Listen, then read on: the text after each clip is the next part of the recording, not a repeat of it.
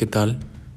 Mi nombre es Luis Chaires y el día de hoy les estaré haciendo este podcast sobre un discurso argumentativo con el tema de los memes. La hipótesis es, los memes afectan el lenguaje de los adolescentes. Según un estudio de Colombia, esto es verídico, ya que la mayoría de los memes pueden contener palabras antisonantes o de mal gusto, ya que la mayoría de los memes suelen hacer burla a unas personas o cosas, por lo que llevan al uso de estas. Esto es verídico, me consta.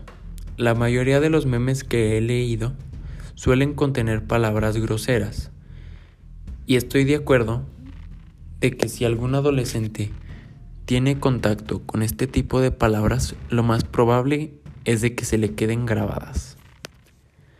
Por otro lado, un estudio en España también nos dice que la mayoría de los adolescentes entre la edad de, de 12 a 17 años suele dejarse llevar por lo que ven, escuchan o leen.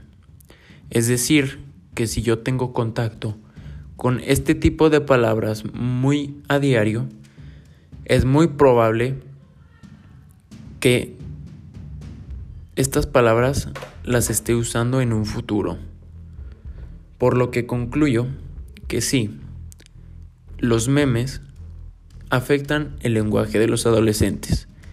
No importa si los memes sean de bueno o mal gusto, si utilizan palabras que los adolescentes no conozcamos, lo más probable es que las sigamos diciendo.